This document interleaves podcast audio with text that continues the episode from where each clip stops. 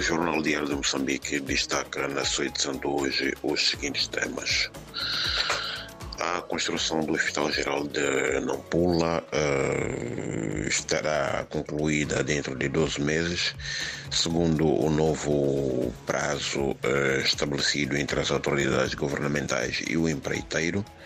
Refira-se que esta unidade uh, hospitalar está em construção há seis anos Uh, também temos em destaque uh, a, a, reconstrução das escolas públicas destruídas pelo ciclone Fred na Zambésia, que tem o apoio garantido por uma fundação moçambicana.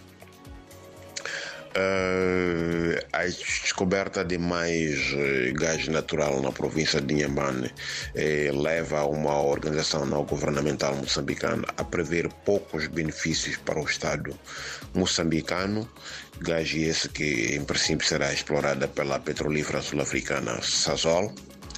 Um, também uh, destacamos uh, o Movimento Democrático de Moçambique, que apresenta queixa-crime contra o, o, diretor do Secretariado Técnico de Administração Eleitoral na Beira.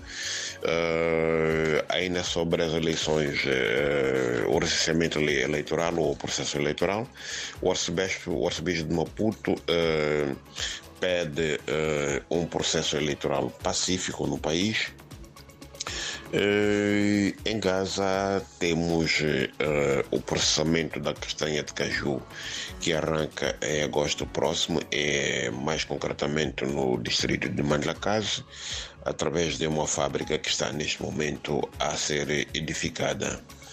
Finalmente temos o, o desporto, é, que o, o Ferro Verde Maputo perdeu ontem com seu homônimo de Lixinga em jogo da quinta jornada uh, do Moçambola 2023.